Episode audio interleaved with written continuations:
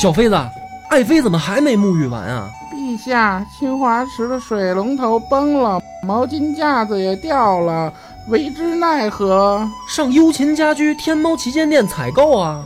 我。本节目由优琴家居天猫旗舰店冠名播出。霸清展兮吴红袖，揽高蓬兮煮美酒。一曲奏罢演刀歌，望古今兮多怀忧。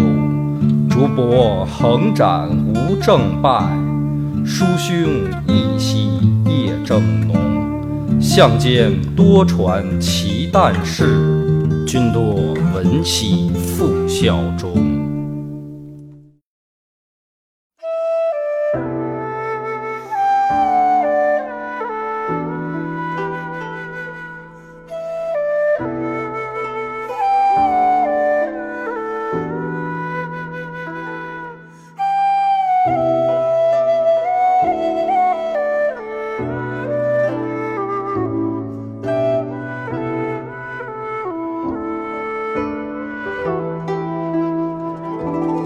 家好，欢迎收听《野史下酒》，我是主播大波。大飞，老番仔，彭越，帆儿哥，咱们这一期聊一个你比较熟悉的话题啊，就是爱情。这个，对这个文学文学这个创作嘛，有两个永恒的主题，一个阴谋，一个爱情，是吧？战争，战争和爱情。所以这个根据你沉浮这个情场这么多年，嗯，我问你两两个两个层次的啊。其实我经过这次春节的事儿，我不觉得我败给你了，好吧？咱别在都败不要在节目里讨论咱们的私生 私生活啊。这个两个层次啊，第一个就是说，现实生活中，你觉得这个就是就你来说啊，爱情能够达到一个什么样的高度，或者说什么样的就是能做成什么样？第二个呢是说从想象当中，就是天马行空啊，不用受现实的这个束缚了，爱情能够到一个什么样的层次？我觉得按现实这个条件制约下来说啊，嗯就是男女两个人啊，嗯，起码有一个共同的精神上的追求，嗯就是在这个沉浮躁的社会当中能找着共同的话语，啊，是不是？然后能共同的相濡以沫的走下去，哎这就叫爱情。也就是说，我插一句啊，也就是说，不光是生活上的伴侣，在精神上也是一个非常哦，你这么正经对对啊？对就是你的意思就是说，我能想到最浪漫的事儿，就是和你一起慢慢变老，是吗？呃，慢慢变老，其实我觉得这就是有点像虚拟生活中了，哦就是抛出这些现代生活的这些严酷的条件啊，嗯我觉得天马行空的爱情那肯定是耳鬓厮磨，啊，两个人在一起一定要高山流水的那种感觉。不是约炮吗？不不不，你这美感完全让你打破。啊，你你和他情意绵绵，嗯你弹琴，他唱歌，哦，你写字，他念诗，有点我觉得这种武侠那个感感觉了哈。觉。对对对，对哎，那我想问你，啊，那一辈子哪一辈子让你吃一道菜，你烦不烦？这个说的是爱情，哦你那个说的是爱情之外的另一种情感，嗯，那是红颜知己的情感，哦这也得有。不是我，我想我想过这个问题，就是说。这个你得像米饭搭配菜这个比喻来说，我一般四菜一汤，行，干得漂亮。臭流氓。这个咱们聊这个呢，就是说，之前啊，不是有过这么一个这个，就是像半段子半玩笑嘛，就是说看过这个金庸，觉得爱情呢已经不是师徒已经不是问题了，是吧？就是伦理已经不是问题了。这个看过《聊斋》呢，就是主人鬼已经不是问题了啊，都可以都可以搞。看过《神雕侠侣》的，不是看过这个阿凡 阿凡达呢，就是这个种族也不是问题了啊，物种不都不是问题，都可以冲破。但是就是说这个，咱们正经来说呢，古人的这个小说里边啊，对爱情的这个追求呢，其实也是有一个循序渐进的过程，就是它就像刚才咱们开这个玩笑一样，就是说突破到什么程度，对吧？就是这个所谓的爱情，它能够突破到一个什么界限，能够达到一个什么样的境界我觉得这也得在于他的想象力吧。啊？对，所以咱们就这一期聊一个故，讲一个故事，就是看看古人的这个想象力能够胡逼到什么程度。就是古人古人怎么磕妞呢？哎，这个《倩女幽魂》都看过吧？电影嘛，小时候就有张国荣版的郭郭啊，后来这个刘亦菲不是也拍过吗？这个都在院线都是热映，每次拍呢都能都能引起一些话题。这个《倩女幽魂》呢，实际上是《聊斋》当中的一篇故事，啊，它讲的其实就是说这个人鬼情嘛，就是说你这个人已经不是拘泥于肉体上的这种这种关系了，就是说是达到一种精神上的。嗯，但是这个故事呢，其实也是有原型的，就是说《倩女幽魂》在《聊斋》里面不是它原创，它的原型再往上追溯是什么呢？是元朝的倩女离魂。这个呢，跟这个《聊斋》里面人鬼情呢，就是又不一样了，又就是等于往后退了一步。但是这个倩女离魂呢，还有原型，就是说在元朝时候，这也不是原创。再往前追溯是什么呢？就是唐朝，唐朝里面啊有一个离魂记。这个故事讲的是什么呢？就是说在这个武则天的天寿三年的时候啊，有一个这个可以说是书香门第的老头儿。叫张毅。这张毅呢，他呢，因为这个做官啊，到了一个衡州这个地面上，然后呢，这个家世呢发展的不错，哎，这个生了俩闺女，大闺女呢，因为古代的这个各方面保障比较差啊，小时候就死了，就剩下这小闺女。小闺女呢，长得好看。哎，才艺双绝，反正就是古代才子佳人的那一个路数吧。这个女的，就是就是外外貌也好，出身也好，叫什么呢？叫倩娘。你就她，因为她是原型。倩倩，哎，倩倩。老贺没在，对，老贺没 在。老贺要在，听这名又点上了。哎，这个这张毅呢，他是属于这个性格啊，就是比较怎么说呢？内敛，比较这个冷静沉静的这么一种性格。平常呢也没有什么，就是说特别多的好朋友啊，基本上就是关起门来自己过日子。他呢有一外甥，这个太原人，就是山西人，叫王胄。从小呢也是这个长得也不错，是吧？小孩也挺聪明。这舅舅呢也挺喜欢，于是呢经常的就开玩笑，就是说啊，说将来呢等你长大了，我就把我这个小闺女呢许配给你，哎，你们两个。一块儿过没羞没臊的生活，我也放心。大概是这么一个青梅竹马的路数吧，挺好。结果呢，这个这两个孩子呢，从小因为他就是有父父亲都已经放过这个话了啊，毕竟又有又有这种亲属关系，两个小孩呢，从小也就是感情不错，哎，也就是可能从小就立志将来我们要奔着夫妻发展的这么一个这么一个路数。然后呢，这个书里面写的就是说，常常呢就是感想于寤寐，就是什么意思呢？古人的这个词呢就比较闷骚了，就是说这个睡觉前吧，是不是想一想他，是吧？然后这个懂男女之事了以后呢，也想一想他，就是已经都当成这个另一半了。只不过呢，还没到年龄，就是觉得到年龄我们就该扯证，该扯证，该这个买房买房，就是这么一个路数。可能彼此之间啊，已经无数次当做这个性幻想对象了。但是有的时候这事儿就是这样，你之前的希望太高了吧？当事实真来临的时候，你就觉得太平淡了。哦，你又是有有体会呗？看来接着说 啊，咱接着聊。结果呢，这个长大以后呢，其实这个张张毅啊，他是小时候因为看小孩嘛，就是有的时候随嘴这么一说，开个玩笑什么的。等他长真的这姑娘长大以后呢，他家里面也有一些幕僚，就是养了一些宾客啊什么的。这些宾客呢，也是有的想走仕途啊，想什么的，就来跟他求亲。就是有一些发展不错的宾客，哎，可能比如说当了官了，觉得要也要高升了啊。说咱们接个亲，哎，这样呢，将来互相扶持，一块儿走向这个官场。这张毅一想呢，就是也好啊，就是就这么一闺女，其实就是能能希望她也去一个好人家嘛，对吧？能再往上走一步，过好日子，就把原来那事儿忘一干净。哎，就把原来那事儿给忘了，就同意了，同意了他这个就是家里面其他的宾客了提亲这事儿。可是这下呢，就是这俩孩子呢，这心里面。就落下病了。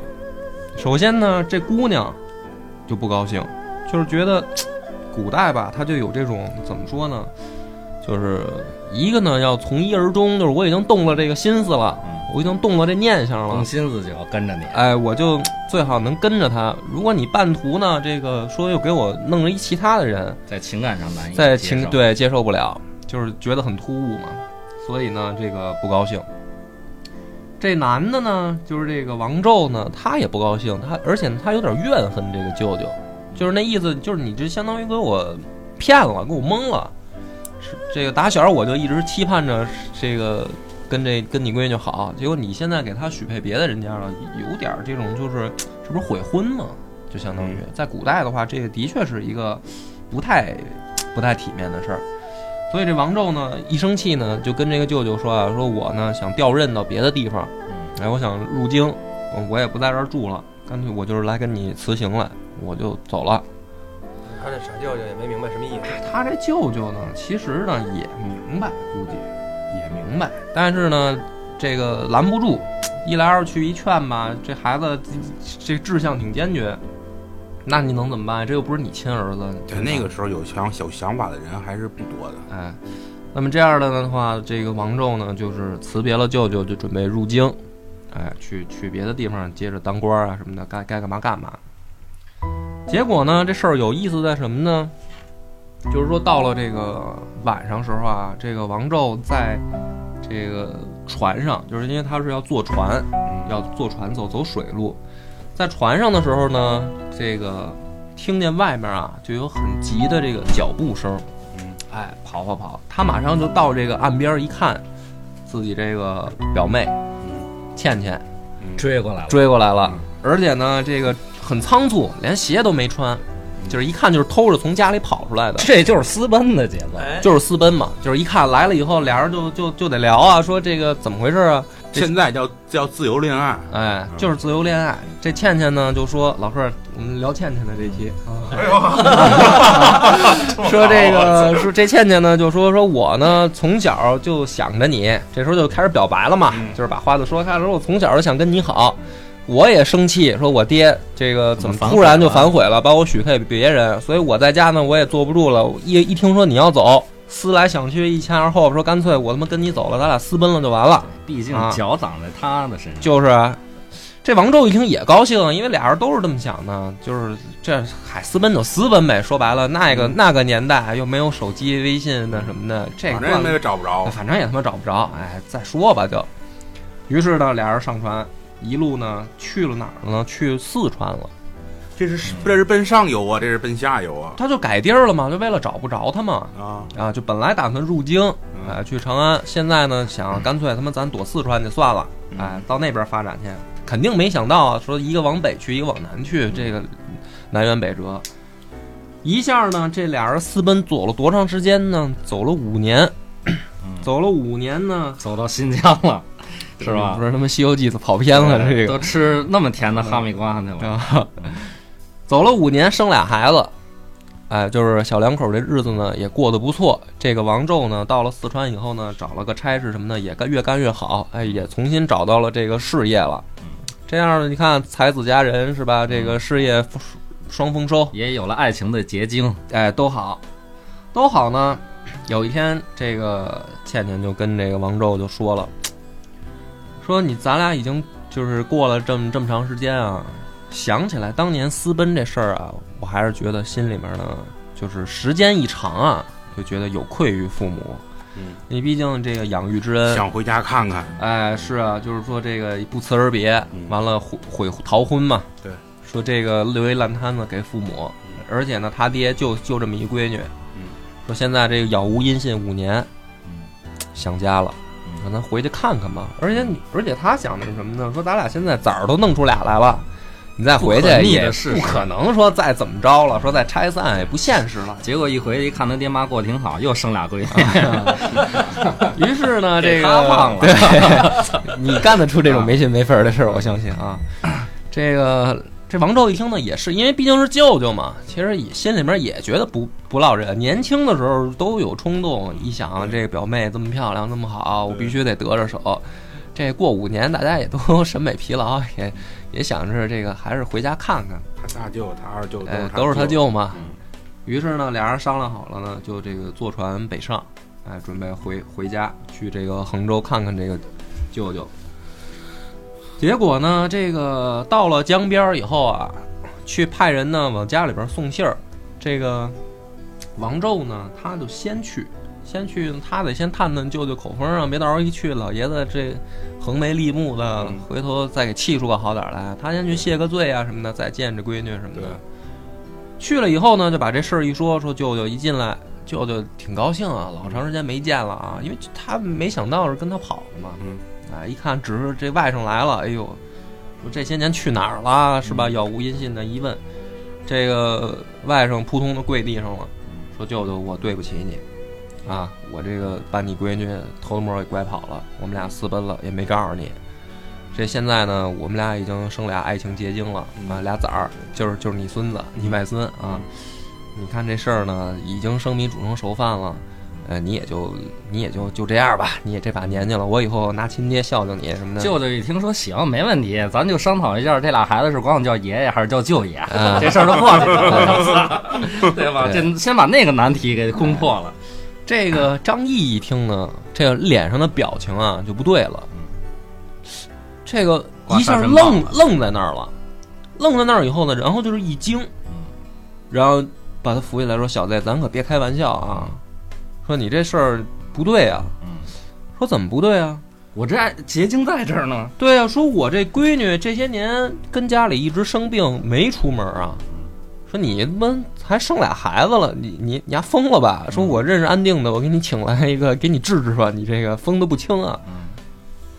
这王宙也傻了，说不可能啊！说我们这天天夫妻俩耳鬓厮磨的，就是天天见面啊，他还能天天打飞机来回，这个 就是这咱也没这没这交通工具啊。那还不是孙悟空，说那就见见吧，一见真的在病，就是里屋病床上，病原外躺着呢，躺着呢。这王胄也傻了，说哟，这他妈怎么回事啊？啊，就说说，哎，这个娘子是吧？你怎么比我还快一步啊？一说呢，这个病人啊，他不说话，但是呢，整个呢，这个面目表情就好了。就是一下就是容光焕发，然后起来梳妆打扮、穿衣服什么的，该怎么着怎么着，跟正常人一样，但是不说话。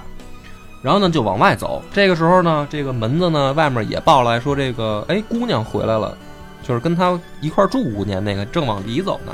嗯，两个人呢一见面儿，哎，这个身体啊就合二为一，变成合成一个人了。嗯，合成一个人呢，这这一看就是，反正这别看就晕过去了，就是这一家子，反正都就就反正好像明白了一些什么，我都没明白。就是等于怎么说呢？就是这个小姐啊，嗯因为思念这个情郎啊，过度啊，到达了一种什么境界呢？就是魂儿魂出窍了对，啊身体留在这儿，魂儿走了。魂儿去跟这个表哥过了五年日子，嗯还生俩孩子，这身体一直在家里呢。对。然后呢，这个到现在为止，这五年过后呢，终于这个魂儿归了归了窍了。嗯，哎，回到身体里了。这舅舅也好，老公也好，一看说，那这个也是皆大欢喜的事儿啊，这两家的心结也都都解了。从此以后呢，就是踏踏实实过日子。这俩孩子呢，一个最后呢当到这个宰相，一个呢当到这个就是校尉，就是一文一武嘛，都发展的不错。就是按照古代故事呢，最后这个结局就是才子佳人，然后呢，这个封妻荫这个荫子，嗯是吧？然后这个一起过起了幸福的圆满和没羞没臊的生活。分儿哥讲到这儿，你明白了吗？我明白了，这就是古代人对于爱情的最高的一种想象力。就是在唐朝的时候呢，人们的这个想象能力呢，就是对爱情啊，那那我那我们这么说，他既然有笔记，嗯，那就是说这个事儿不不一定是真，但是最起码有那么一点点真。这个这个就是说关于它的真假呢呃，我现在我我是想说鬼神论了啊，啊快说鬼神论了，嗯就是说，你觉得有这种可能性吗？魂儿走了，跟你过五年日子。哎，咱们这么说吧，假设啊，假设现在这个有一大大姑娘特别漂亮，嗯特别美丽，之后呢，这个波儿呢波儿呢，这个也特别喜欢嗯，啊。之后呢，因为芳儿也特别喜欢，因为别别别俩一块儿，你知道吗特？麻这烦这这三 P 就算了，得一个有你知道吗？身体，一个有魂儿，然后你俩挑一个，咱俩合体好了，咱俩连金了，这就啊，之后之后波儿呢，这个嗯、一个魂儿跟你过了五年，你嗯是什么样的感受？我想要那肉体，魂儿归范儿哥。不是，就是因为你刚才讲完了嘛，他嗯他回来了，一个从门外边进来，一个嗯从屋里边走出来，嗯就俩人合为一体了。对，就在这个时候，嗯你是什么样的感受？因为你跟你跟魂儿过了五年了，停，让他们停。啊，我觉得我如果如果真是我来讲啊嗯，我可能也不会有太大的反应。就是说，我觉得古人为什么这么想象，或者说包括我为什么这么没这么大反应？你是不是这么？想的？OK，都是我的啦。不是不是，我没这么想，因为我毕竟是有这个基督信仰的嘛，我相信人是有魂儿的。嗯，只不过呢，不会像他这个里故事里面那么夸张，说魂儿还能生孩子什么的，这个嗯我觉得不太可能。但是有没有灵魂这件事儿，这个我是相信的。相信的。哎，所以我说看见，比如说什么灵魂出窍、归位什么的，如果真真让我亲眼见着了，我可能挺高兴的。我觉得我的这个信仰又找到了一个见证，嗯所以我觉得这是一个好事儿。嗯啊，那范儿哥呢？要放在你身上呢？我就想说一句，还是现代社会好，你知道吗？因为现代社会不用负责是吧？现代社会给人创造了更多的可能性，嗯，不用非得在一棵树上吊死。就是说这个刚才你说的真实性啊，还有它底下有一个有一个补序是什么呢？就是说这个作者呢叫这个玄佑，嗯。这个玄佑呢说说，呃，他听说这件事儿的时候呢，那么这个张家跟王家呢，觉得这个事儿呢不不祥，因嗯为毕竟是涉及到这种鬼神魂儿的这种不祥，于是呢，呃，没往外传。那么他从哪儿听到这个故事呢？是后来啊，已经是就是过了四十年，就是这个当事人都死了以后，嗯。然后在大历的时候，就是也是一个一个年份啊，嗯。然后碰到了一个这个县令叫张仲圭，这个张仲圭呢，他的这个堂叔就是咱们说的这个张毅，嗯，就是他是这个亲戚关系。然后从这个张仲圭的嘴里听说了这么一个故事，嗯，啊就是之后给记录下来，就给记录下来了。那么 这个鲁迅先生呢，曾经就是看这篇这个就这篇故事的话他就说啊。还有历历代的这个学者去嗯，就是去研究古代这个文学的学者啊，嗯就是说，说这个故事呢，肯定不是不是事实，嗯。就是不是说是按照其他笔记说记录下来，这个一看呢就是文人想象的作品，嗯，呃，只不过呢在唐传奇的这种时代呢，他还没有说就是说纯的去这种文学的发散，所以就是他一定纯为了纯为了表现一个这个真爱哎，是一个什么样的感受，所以或者说，是是一个什么样的表现，对，对吧？所以他最后收尾的时候呢，把它落成一个好像志怪笔记的这么一种方式，嗯就是不是按照说咱们说小说那种情节。你要搁现在《人鬼情未了》这个，大家都知道它是胡编的，不会有人去认为它是真的有这个事儿了嘛。嗯，我怀疑丫也是看这个看的之后才出的《人鬼情未了》都有原型，反正这个其实想象力古人也不比咱们差多少。对对，那么但这个故事呢，为什么说对后世的影响很大呢？就是他的这个情节描写，就是说你想一个人他思念另一个人，最高能到什么境界？就是说这人的魂儿就跟着那个人走了。嗯对吧？那么这样的东西呢，它其实反映的是两个东西，两个层面。第一个呢，就是说古代婚姻不自由，就是说，嗯，你这个闺女许配给谁，她不是由自己说了算的。嗯，啊，就是说父母之命，媒妁之言嘛，在那个年代，这个爹娘说嫁给谁，那她就嫁给谁，他没有说一个自己的这种独立选择的可能。那怎么打破这种可能怎么办呢？他又不能跟家长对着干，就出现了这样一种结局，就是说魂儿跟着你走了，然后我身体还留在这儿，按照你封建礼教去去这么生活，但是我的精神上，我是追求的是自由恋爱也好，还是什么也好。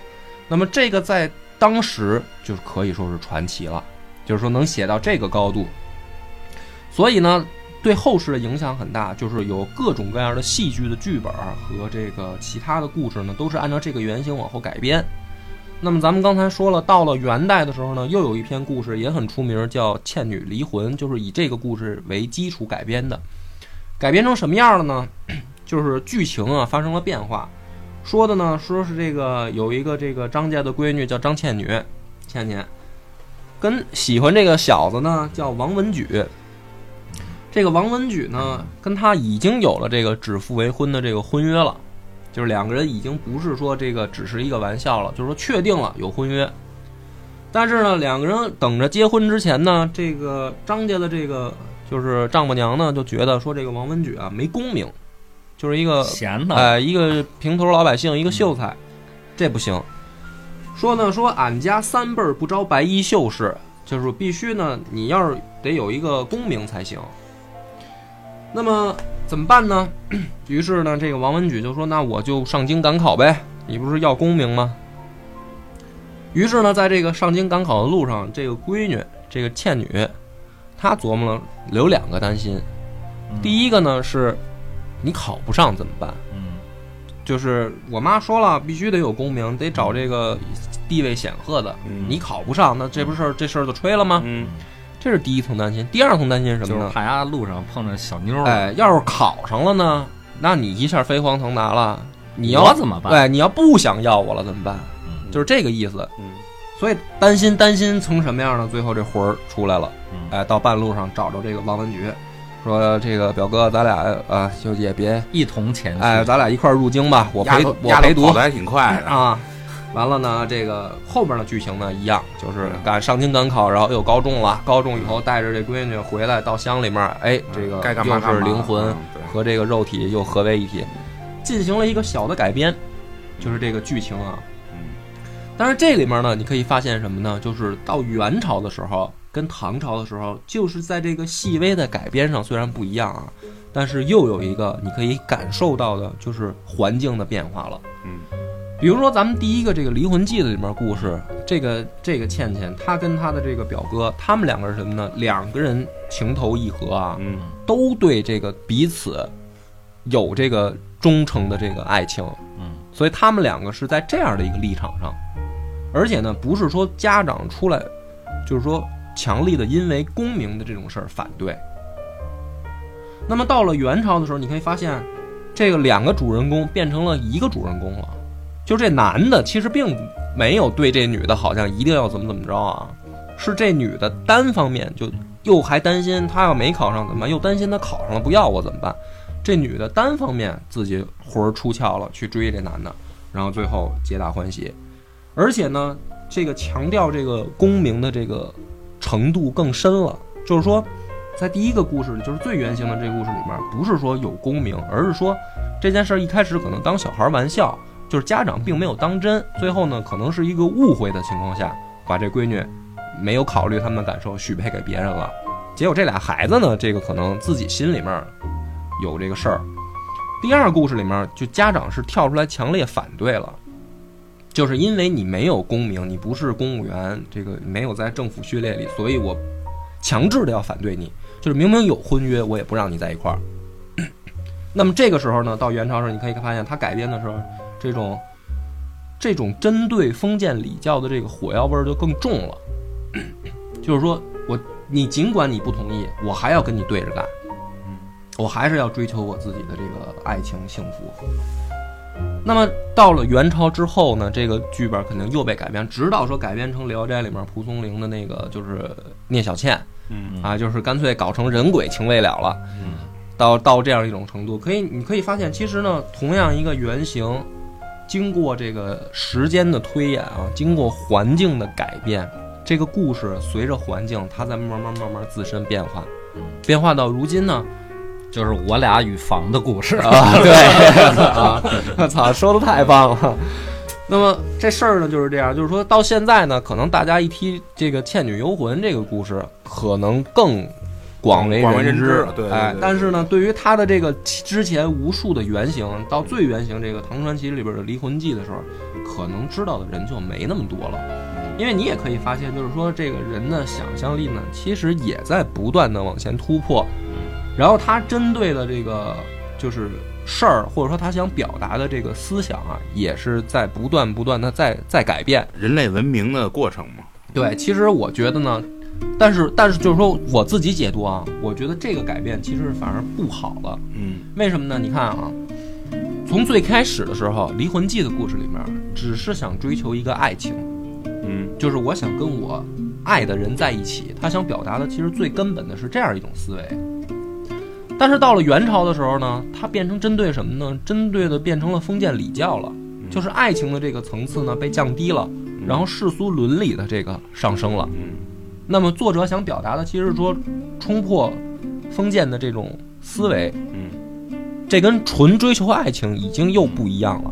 那么到现在呢，帆儿哥说的也好，变成了两个人一个房的故事，就没有爱情，就是好像是为了房。对，就是爱情的成分还在不在呢？比如说咱们对，继续继续，这个话题一定要讲下去，那再好好往下聊，这个这一期好像就点题了。嗯，就是说，你看咱们现在大家到这个咱这个岁数啊，也都互相也都也都大概像问问呀，像飞呢，你说已经结婚了，嗯对吧？已经有这种婚姻感受了。嗯，那我像我跟芳儿呢，也是有的时候家长就是来聊这件事儿啊，没事儿没事儿，跟房也有也有过接触，对啊，就是说说这个芳儿肯定也也是家长劝说，就别出去溜去了，你好好找一个人过日子吧什么的。像我爹妈呢也说说你找一个这个，是吧？对对方女家的条件好一点的，能好不不更好吗？嗯对吧？他就是家长劝，已经不是从那个角度说你找一个你喜欢的人，然后这个爹妈养你一辈子，养不了你们，反正能养到哪天是哪天，反正你只要过得高兴就行啊。反正那那个姑娘也好，或者小子也好，不用看他工作，不用看他学历，你就是看你们有真感情就行讲的故事虽然它的爱情穿插了其他的因素，比如说嗯名利啊，比如说功利啊，嗯但是你抛开那些因素，它爱情的本质没有发生变化。嗯。而现在这个功利的这个因素更大了之后，爱情的本质已经发生变化了，对啊，对吧？所以帆哥，我再问你最后一个问题啊，就是你刚才对爱情的这种想象什么的，说的很装逼啊。那么你现在要是挑一个妞，说想跟她共度终身，嗯，你的这个标标准是什么？嗯。现实标准，哎，对啊。对对对，那起码你得两家差不多吧？你的生活一块还房贷是吗？啊、对。那倒其次，那我觉就得是物质的生活水对，平那我觉得你还是你还是相对世俗一些，对世俗没有错，世俗也是为了让我在人生这几十年的这个修炼走得更加完美一些，走得更加的舒坦一些，所以说所以说走得更加舒坦一些。所以说帆儿哥射手座基本上找不着，你知道吗？就比较务实吧，因为你只因为你按照现在社会的标准来说，你只有物质达到一定层次，你才能追求更高的精神需求，嗯要不然你没有这个时间。那咱们换句话说啊，假如说你看上一个姑娘，嗯，然后你们两个这个感情都非常好，嗯，而且你已经干了一些臭流氓的事儿了、嗯。啊，但是呢，这个对方的丈母娘跳出来说：“帆儿，嗯，你现在这个工作不稳定，嗯，哎，你要想跟我们家这闺女好，嗯，比如你必须得考一个公务员，或者你嗯。必须考一个教师资格证，或者你必须考一个，比如说什么会计证什么的，甭管什么证吧，你必须得拿个证，然后找一个正当工作，有驾驶最起码本就行。在那个体制内工作，不然的话呢，你就不不可以，是吧？嗯。那么这个时候，你你你作何感想？就是说你在看到这样的故事的时候，你你会有没有触动？有触动啊，这就等于是爱，就是两个人的爱情穿插了很多其他的因素嗯，就是他在去影响你两个爱两个人爱情的结果。但是你考虑一下啊，这个丈母娘的出发点也是好的，嗯对吧？她也是为了让她的闺女嗯生活的更好一些，这个本身没有错。这个从世俗上讲，就是女方给嫁妆这个东这个事儿，其实就是这个意思。对嗯，但是呢，我如果碰见这种情况，嗯我会先劝这老娘们儿，哦你那套这么尊重丈母娘的，你那套思想是嗯不对的。哦，那哪套思想是对的呢？因为是这样，嗯就像这个在中国买房一样，这七十年产权啊，好多人就前不，你听我说，这个经济学了，这有一个，这有一个听他说完，听他说完。好多人就为了七十年这么一产权的房，现在就开始着手准备。但是我原来跟梁博聊的时候说过一句话，就是说一个人，嗯你不要在很短的时间内去预计很长时间要发生的事儿，看不到，反过来也如是。那么说回丈母娘这事儿，如果他说，啊，公务员这些东西，啊，什么稳定的这些体制内的工作是好，OK，我可以去劝他。我不是这样的人，首先，嗯二一个其次呢，就是说，二十年以后，你现在所谓的这些铁饭碗职业还是不是铁饭碗？没错嗯嗯当然，第三点我要强调的是，两个人在一块儿追求的是情感，嗯，而不是所谓的那一纸婚约，那个是束缚不住。这就是节目像刚开射手座始咱们聊的那个说帆儿说的那意思是思。个是个射手座啊。那咱换一个角度，飞，你现在也有儿子了啊。嗯那比如说你将来你儿子要找这个媳妇儿的时候，你会给他这种就是物质上的建议吗？就是说要看女方的这个我不会，也你也不会是吧？绝对不会你还是会让他追求这种就是像最原型的这种更，感性一些。就是爱情。因为其实你说大家为什么就是说这种故事啊，已经流传了上百甚至上千年，嗯为什么让咱们现代的人？因为现代人跟古代人已经完全不一样了，你有好多其他的东西嗯是古代人没有的。嗯但为什么看见这种纯粹的爱情故事还能触动你的心扉？嗯那说明人本质追求的就是这个东西。对，所以这也是文学两大主题，经久不衰嘛。到现在一样，这美人鱼也是 又是跨越物种了哈。对，所以我说，不管这社会变成什么样，拜金也好，物质也好嗯，但是人还是需要有一个精神上的这种慰藉，是不求这种利益交换的这种我操，好的，我不打断你，我就以你这个为收尾了。那么感谢这个大家收听本次节目到此结束。